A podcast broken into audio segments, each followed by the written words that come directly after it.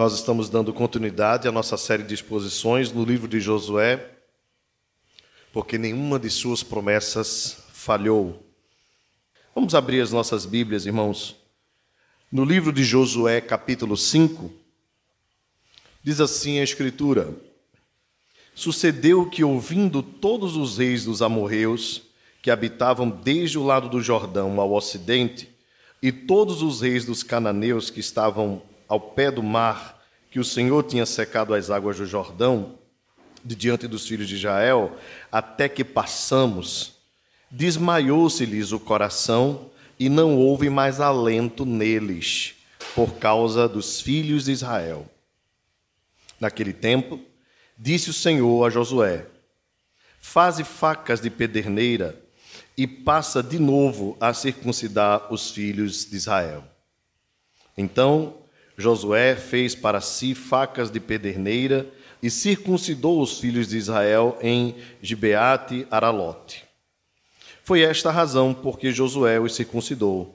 Todo o povo que tinha saído do Egito, os homens, todos os homens de guerra, eram já mortos no deserto pelo caminho porque todo o povo que saíra estava circuncidado, mas a nenhum deles que nascera no deserto pelo caminho, depois de terem saído do Egito, haviam circuncidado.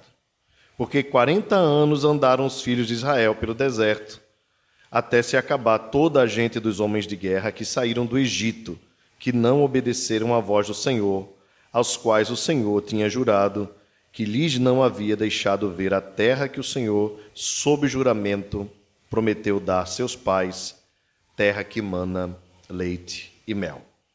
Porém, em seu lugar, pôs a seus filhos. A este Josué circuncidou, porquanto estavam incircuncisos, porque os não circuncidaram no caminho. Tendo sido circuncidada toda a nação, ficaram no seu lugar, no arraial, até que sarassem. Disse mais o Senhor a Josué: Hoje removi de vós o opróbrio do Egito, pelo que o nome daquele lugar se chamou Gilgal até ao dia de hoje. Vamos orar mais uma vez, queridos. Pai querido, muito obrigado por termos a honra de abrirmos a tua palavra, de lermos a tua palavra, de podermos vir até este local com a Bíblia em nossas mãos Ó Deus, toda a liberdade que temos de expô-la publicamente. Senhor, obrigado por esse privilégio. Sabemos, irmãos nossos, que não podem fazer a mesma coisa. Te agradecemos também por tê-la em nossa própria língua, pois reconhecemos que ainda há nações, povos, tribos que não têm esse privilégio. Queremos, Senhor, te pedir que esta palavra provoque no nosso coração aquilo que o teu espírito quiser provocar Aplica, Senhor, a tua palavra em nós. Faz-nos sair daqui diferentes de como entramos, mais edificados, mais confortados, também mais desafiados e confrontados, e acima de tudo, te amando mais. É o que nós desejamos e te rogamos em Cristo Jesus, nosso Senhor. Amém. Amém. Meus irmãos, como nós estávamos comentando no início, o, o agir de Deus, a forma como Deus faz as coisas, nem sempre se encaixa na lógica humana. Nem sempre tem a ver com as estratégias dos homens. E Josué é um desses livros que nos surpreende com sua narrativa. Porque, como os irmãos vêm acompanhando, Deus ordenou a Josué que ele fosse forte e corajoso, que ele sucederia Moisés, mas que o Senhor estaria com ele. Da mesma forma que esteve com Moisés, o Senhor disse: Eu serei contigo. Então, somente ser forte corajoso, não temas nem te espantes, pois o Senhor teu Deus é contigo por onde quer que andares. Josué, então, orientado pelo Senhor, manda dois espias irem até Jericó e conhecerem a região, e eles vão, conhecem, e Raabe os protege ali, sendo alcançada pela graça de Deus por meio das palavras que levavam até ela, falando sobre o poder e as maravilhas do Deus de Israel. E agora o povo de Israel finalmente vai passar no capítulo 3 do livro, por um momento único da vida. Eles vão entrar na terra prometida, passando pelo Rio Jordão a pé enxuto, semelhante a como o Senhor fez com Moisés quando abriu pelo seu poder o Mar Vermelho e o povo de Israel passou também a pé enxuto. Assim sendo, ah, Deus ordena no capítulo 4 que Josué faça um memorial para que o povo de Israel lembrasse todas as vezes que passasse naquele lugar que Deus havia feito com que eles passassem a pé enxuto. E Josué diz: Olha, Deus diz a Josué, né?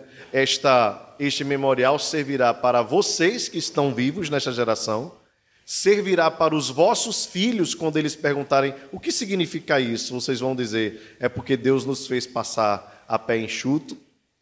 E também para que todos os povos da terra temam ao Senhor conheçam o Deus de Israel, mostrando assim o desejo do Senhor que aquela geração não esquecesse, pois nós somos suscetíveis a esquecer rapidamente aquilo que Deus faz por nós. Essa é uma característica terrível que nós temos.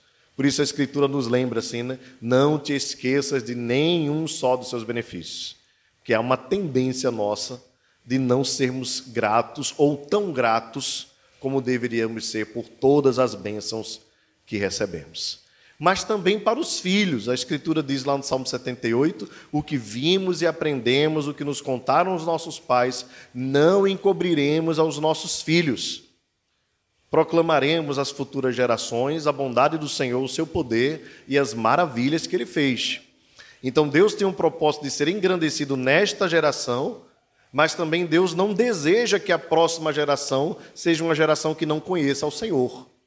Portanto, cabe aos pais serem aqueles que falam do Senhor o tempo todo. A Escritura já falava sobre isso lá no livro do Êxodo, né? Você deve inculcar estas palavras da lei aos filhos de vocês. Coloca na porta, coloca ah, no umbral, ao, ao assentar-se, ao levantar-se. Em outras palavras, é como se Deus estivesse dizendo assim: olha, todas as oportunidades, pais, que vocês tiverem para falar de Deus aos seus filhos, falem enquanto estiverem assistindo um filme, ou quando vocês o levarem para assistir um jogo de futebol, ou quando vocês forem correr com ele de bicicleta, ou mesmo quando forem à praia, não esqueçam de proclamar que Deus existe e que Ele é o nosso Pai. E por fim, as nações, o que deixa claro o propósito missionário de Deus. Embora Deus tivesse escolhido Abraão, Deus disse a Abraão: ah, para que os povos te conheçam, me conheçam. Então abençoarei os que te abençoarem, amaldiçoarei os que amaldiçoarem a você, e em ti serão benditas todas as famílias da terra. E quando Deus promete a Abraão todas as famílias da terra, as nações, os povos, Deus já estava pensando em nós brasileiros, que ainda nem existíamos. Deus já tinha um propósito de alcançar as nossas vidas por meio do testemunho que ele deu a Abraão, testemunho sagrado. E agora, por fim, irmãos, o povo está pisando na terra, entrando na terra. E parece que enquanto tudo se encaminhava bem para que o povo avançasse, Deus muda a estratégia. E é isso que nos surpreende no texto de Josué, bem como se nós olharmos bem, na, em todo o livro do Êxodo, né, toda a saída, Deus faz umas coisas diferentes, assim, que, é, é, humanamente falando, é, é difícil de entender. Aqui é uma outra questão que nos chama a atenção, porque, com a sua Bíblia aberta, observe os versos primeiros. O texto diz que todos os reis dos amorreus, que habitavam do lado do Jordão ao ocidente, e todos os reis dos cananeus que estavam ao pé do mar que tinha secado as águas do Jordão, diante dos filhos de Israel, todos, todos os reis. A Bíblia diz que aquela notícia chegou e eles desmaiaram o coração e não houve mais alento entre eles por causa dos filhos de Israel. Bem, você imagina então todos os povos ali, os cananeus, aquela região da Mesopotâmia, todas as nações. Nós citamos aqui cerca de nove, nove nações: os Eteus, os Ferezeus, os Jebuseus, né? cada um com um nome mais estranho que o outro. Mas aqueles povos habitavam ali há muito tempo. E agora eles estão tremendo de medo. A notícia de que Deus havia secado o rio e que o povo de Israel avançara fez com que eles não tivessem mais paz no coração. Então estava tudo pronto. Nada melhor do que pegar um inimigo com medo. Não é verdade? Não tem coisa mais fácil. Como a gente diz aqui, é estar com a faca e com o queijo na mão. Era só entrar, invadir, destruir. Eles sabiam que Deus era com eles. E além de ter um Deus forte e temível, o povo, os reis estavam temendo. Então é hora de avançar, é hora de atacar. Bem, se eu fosse Josué, eu dizia ao povo: vamos se armar e vamos lá, vamos com tudo. Acredito que Josué, como um, militar, também estava pensando nisso. Aí Deus pega e muda a estratégia. E usa de uma estratégia, no mínimo, estranha. Deus diz: manda o povo se circuncidar. Bem, é, militarmente aquilo não ia fazer diferença nenhuma. A circuncisão, como os irmãos já conhecem, acredito eu, foi instituída por Deus a Abraão e a todos os israelitas descendentes de Abraão, e era um pacto que deveria ser feito por Deus para com os filhos de Israel cortando o prepúcio do pênis, do órgão masculino. Dessa forma, todo israelita, quando tivesse oito dias de vida, deveria ser levado ao sacerdote e essa cerimônia deveria ser feita. Como a sociedade patriarcal, quando se fazia a cerimônia nos homens, incluía-se também as mulheres naquela cerimônia. É, vale a pena ressaltar que a circuncisão não era só praticada pelos israelitas, alguns povos também o faziam, mas não com a intenção da aliança que Deus tinha feito com Abraão. Também algumas religiões, principalmente alguns ramos do islamismo, faz também a circuncisão, pasmem, nas mulheres. Deve ser algo terrível. Por fim, o, o objetivo da circuncisão era fazer com que todo menino de Israel fosse consagrado a Deus desde a infância. Mas agora nós estamos falando de uma geração que não foi circuncidada, que tinha passado do Egito, aliás, do deserto, para a terra prometida, sem ter sido circuncidada, porque a última circuncisão foi lá, ainda quando o povo estava na terra do Egito. E a geração que foi circuncidada havia morrido. E agora esta nova geração iria entrar, estava prestes a assumir a terra prometida, a conquistar a terra prometida, e Deus ordena que eles se circuncidassem. Um negócio, no mínimo, estranho. Mas a Bíblia vai nos explicar qual a razão disso. Algo também importante de lembrar é que quando alguém fazia circuncisão, quer fosse menino ou mesmo adulto, havia um período da, da pós-cirúrgico, né? Que não era essa cirurgia que nós temos hoje, tanto que os irmãos vão ver aqui um termo estranho, né? É, pedra de pederneira, né? ou, ou faca de pederneira. Né? Era um tipo de pedra aguda, que inclusive se usava até como, como espada. Né? Então aquilo devia doer, que é um negócio sério. E não apenas aqui, mas nós temos um, um, um, relato, porque quando é criancinha, né, sente aquela dorzinha, né, tem um período inflamatório, depois de um tempo nem lembra, né? Mas sendo homem já, a coisa não devia ter sido fácil naquele momento, quando Deus dá essa ordem. E para os irmãos terem uma ideia de como não era fácil né, tomar essa decisão aqui, ah, nós temos um relato lá no livro de Gênesis, Uh, o texto nos diz que Jacó estava com os seus filhos e uma das suas filhas foi abusada sexualmente pelo filho de um rei da terra em que eles estavam andando, o filho de Siquém. Os siquemitas ah, ficaram então apavorados, porque os filhos de Jacó ameaçaram eles de morte. Então, depois desse estupro, desse abuso, Jacó e Siquém, os dois é, reis, né, ainda que de um reinado pequeno, entraram em um acordo. E o acordo foi o seguinte: agora que aconteceu isso, os nossos povos vão se juntar. Então, um dos filhos de Jacó, Levi, usando de astúcia, fez um acordo para que eles se circuncidassem. E assim, após a circuncisão, eles poderiam ser aceitos como o povo de Israel, seria um povo só. Bem, o texto bíblico diz que após os siquemitas se submeterem à circuncisão, passaram um período de inflamação.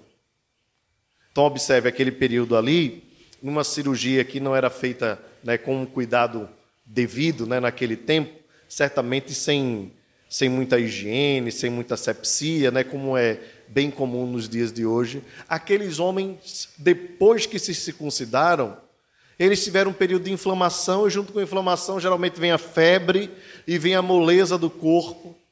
E o texto bíblico diz que, usando de malícia, os filhos de Israel foram lá e mataram todos os siquemitas.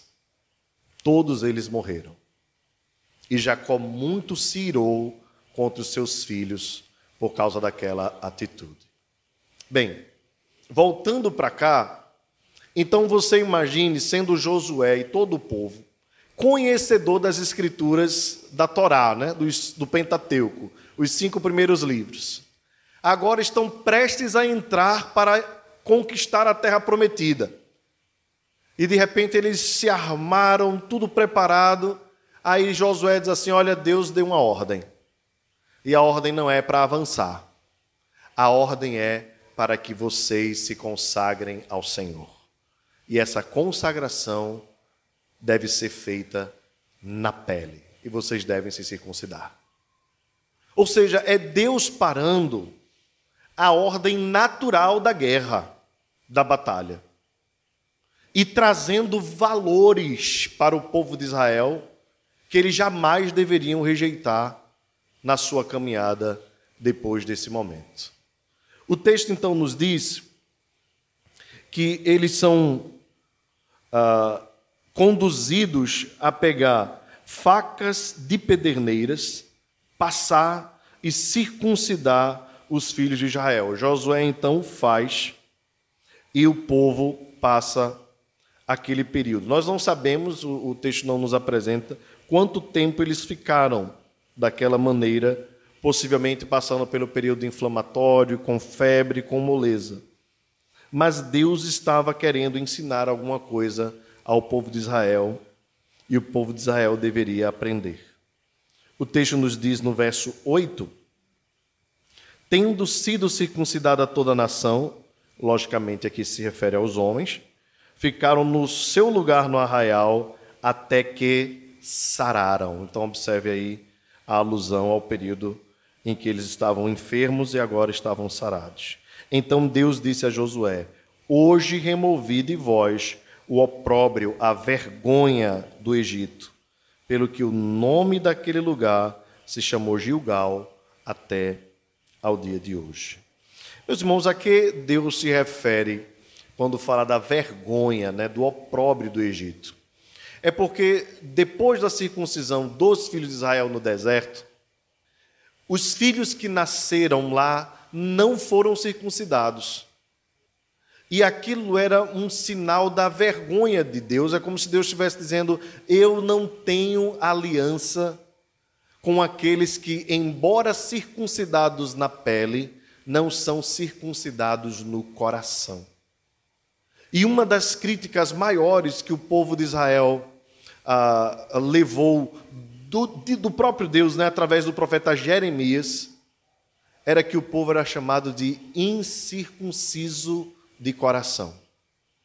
Você deve lembrar também que essa foi uma das palavras que Davi disse contra o gigante Golias, né? Quem é este incircunciso?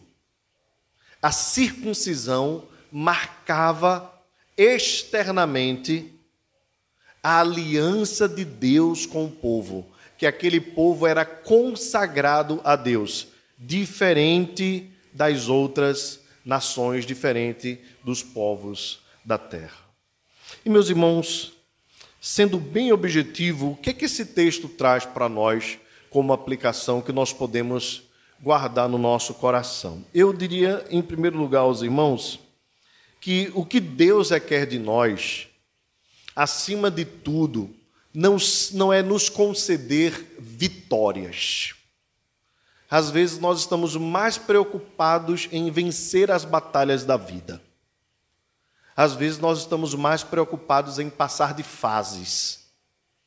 Às vezes nós estamos, a, a nossa mente está mais ocupada em, em conquistar, em avançar, em deixar a fase ruim que nós estávamos vivendo para viver uma nova. Mas às vezes Deus quer nos ensinar a importância de nós sermos consagrados a Ele mais do que termos vitórias. Ser consagrado a Deus é mais importante do que conquistar as bênçãos de Deus, porque as bênçãos vêm em consequência da consagração e não o contrário. Alguém pode ser vitorioso sem ser consagrado. E esse vai ser incircunciso por fora ou circunciso por fora, mas incircunciso por dentro. A maior circuncisão não é a da pele, é a do coração. Da mesma forma, irmãos, a circuncisão, assim como na antiga aliança, ela celebra, celebrava a entrada da criança ou mesmo do adulto na família da aliança, para nós cristãos reformados, o batismo tem o mesmo sentido. Quando alguém é batizado, ele está fazendo a mesma cerimônia da circuncisão da antiga aliança. Isso o apóstolo Paulo fala na sua carta aos Colossenses. E essa circuncisão, ela não deve acontecer simplesmente externamente. Porque o povo de Israel foi no deserto, né, ou ainda no Egito e no deserto, foi circuncidado na pele, mas o coração não era circuncidado. Se nós pudéssemos transferir para a nova aliança, nós iríamos dizer assim: eles foram batizados por fora, mas não foram batizados por dentro. Mas também Deus ordena que aqueles que são consagrados por dentro também façam uso do sinal exterior, que é o batismo. E aqui um detalhe, né? Assim como as crianças eram incluídas na família da aliança ao oitavo dia, nós não podemos negar às crianças o batismo também na infância. Porque assim como na infância um israelita era reconhecido como filho de Israel por meio da circuncisão, da mesma forma, toda criança batizada em nome do Pai, do Filho e do Espírito Santo é também recebida na família da aliança, é parte da igreja de Deus. Não é o futuro da igreja, é o presente da igreja, pois as crianças foram dadas as palavras do Senhor Jesus: Deixai-a vir a mim, não as embaraceis, porque delas é o reino de Deus. Mas eu queria lembrar a, aos irmãos e enfatizar esse ponto. O que Deus requer do seu povo não são estratégias para vencer as batalhas da vida. O que Deus requer do seu povo é que esse povo se consagre a Ele, mas se consagre de coração. Observe, irmãos, que Deus o tempo todo fez críticas a Israel que parecem ser críticas ao modelo que ele mesmo instituiu. Deixa eu explicar para os irmãos. Deus instituiu os sacrifícios para que o povo, quando estivesse arrependido, levasse um cordeiro e esse animal fosse morto, se fizesse ali um holocausto. Mas Deus não estava focado na morte do animal e nem no sangue do animal. O adorador deveria não apenas levar o animal para ser sacrificado, mas deveria levar também o seu coração para Deus. E ainda que ele levasse o animal mais bonito que fosse, ele poderia externamente mostrar uma grande performance para todos os filhos de Israel. Olha como este homem é consagrado. Ele está trazendo o animal mais gordo que tem, o mais bonito, sem mancha. Mas sem o coração, Deus não recebe. E foi exatamente isso que Davi confessou diante de Deus no Salmo 51, após ter pecado contra o Senhor. Ele disse: Tu não te agradas de sacrifícios, do contrário, eu te os daria. Sacrifícios agradáveis a Deus é o coração compungido e contrito. Este Deus não despreza.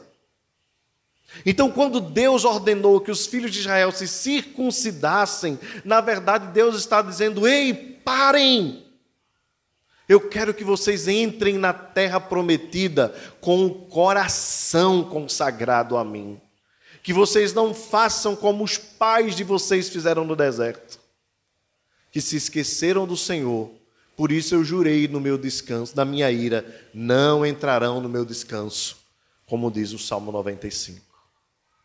Por isso o Senhor disse no mesmo Salmo 95: Hoje, se ouvirdes a voz do Senhor, não endureçais o vosso coração, como foram os vossos pais nos dias de Meribá e Massá no deserto, quando me provocaram a ira. Por isso eu jurei: não entrarão no meu descanso. Meus irmãos, há um descanso para o povo de Deus. Há um gozo reservado a nós. Há promessas de Deus que ele tem prazer em cumprir e que ele cumprirá por ser fiel à sua palavra. Mas há também a nossa parte. E diante de Deus, a nossa parte é a consagração. Essa consagração é mais do que a preparação para o batismo e o batismo, embora eles possam vir e devam vir juntos. Mas é a consagração do coração ao Senhor. E Deus conclama ao povo de Israel: consagrai-vos a mim. Nos capítulos anteriores, nós vimos Deus dizendo: santificai-vos, porque amanhã farei maravilhas no meio de vós. O que é que Deus quer de nós, irmãos? Talvez essa seja a pergunta de um milhão, né? Senhor, o que é que tu queres de mim? A resposta do Senhor é: Eu quero o coração eu quero você por completo. Consagrai-vos a mim de todo vosso coração. Como ele disse em Joel, convertei-vos a mim de todo o coração, isso com jejuns, com pranto, com choro. E aí Deus diz assim: rasgai o vosso coração e não as vossas vestes. Porque o povo de Israel, quando tinha um senso de arrependimento, rasgava as vestes, colocava pó na cabeça, areia, deitava-se inclinado no chão, e as pessoas olhavam e diziam: Ó, oh, como esse homem está arrependido. E Deus olhava lá de cima e sabia quem estava e quem não estava. Por isso ele diz: Eu não quero vestes rasgadas. Sinais externos vocês podem usar para enganar uns aos outros. Eu quero o coração. Por isso, levantar as mãos, ficar de joelho, seja lá qual for o jeito que você goste, se não for de coração, não tem sentido nenhum. Palavras de arrependimento, se não for de coração profundo, não tem sentido nenhum. Certa vez eu conversava com um irmão e confessava um pecado a ele, e eu disse para ele assim: Meu amado, o que mais me preocupava é que a, a, o meu medo maior não era que eu estava pecando contra Deus. O meu medo maior era que as pessoas me vissem pecando. Não sei se os irmãos entendem o que eu estou falando. Às vezes nós estamos preocupados em não revelar quem nós somos aos outros, porque nós temos vergonha do outro. Em outras palavras, muitas vezes nós nos preocupamos mais com a nossa reputação do que com o nosso caráter. Cuidar da reputação é muito importante. desde que primeiramente você se preocupe com o caráter. O que vale é quem eu e você somos num quarto escuro, quando os holofotes não estão voltados para nós, quando nós não estamos ah, no palco. Se não é de coração, se o arrependimento não é verdadeiro, se a consagração não é interior, se a consagração é só das vestes, como um amigo meu disse certa vez: Olha, meu pai já usa terno, meu pai já usa gravata, meu pai só vive de calça comprida. Ele é quase crente, só falta se converter. E eu disse a ele: As vestes não valem de nada, o terno não vale de nada. Se ele não se converter de coração, não adianta as vestes. É sepulcro caiado, pintadinho por fora, mas por dentro cheiro de morte. É parede branqueada. Os túmulos eram ah, na, na horizontal, né? As pessoas eram colocadas ali. E aí o pessoal botava uma pedra em cima e colocava cal. Aí ficava uma parede como se fosse outra coisa qualquer. Mas dentro cheiro de morte. O que Deus quer de nós, irmãos, é a nossa consagração total. Nós não devemos estar focados nas vitórias. Nós não devemos estar focados no sucesso. Nem mesmo, irmãos, nós devemos focar nas nossas estratégias. Consagre-se a Deus. Consagre-se hoje a Deus. Volte-se hoje para Deus. Arrependa-se hoje diante de Deus. Confesse hoje diante de Deus mas de coração, numa operação do Espírito Santo que te transforme de dentro para fora e deixa os resultados com Deus. Era isso que Deus estava dizendo para Israel. Vocês estão bem armados, vocês estão preparados, vocês estão ótimo, mas agora se desarmem, porque eu quero que vocês se consagrem. O que é que o povo fez naquele dia? naqueles dias até sararem as feridas, nós não sabemos. Mas certamente foi um período em que eles refletiram: o que Deus quer de nós? O que Deus quer de nós? Talvez essa seja uma pergunta que você tenha se feito pouco. E quando a gente não faz essa pergunta, a gente toma a rédea da nossa vida e faz do nosso jeito. Mas quando a gente pergunta o que o Senhor quer de mim, aí nós estamos abertos a dizer: Eis-me aqui, Senhor, faz em mim a tua vontade. Isso é consagração. Que a minha vida e a sua vida sejam consagradas a Ele. Que não haja brecha, nem no nosso exterior, mas principalmente no nosso interior.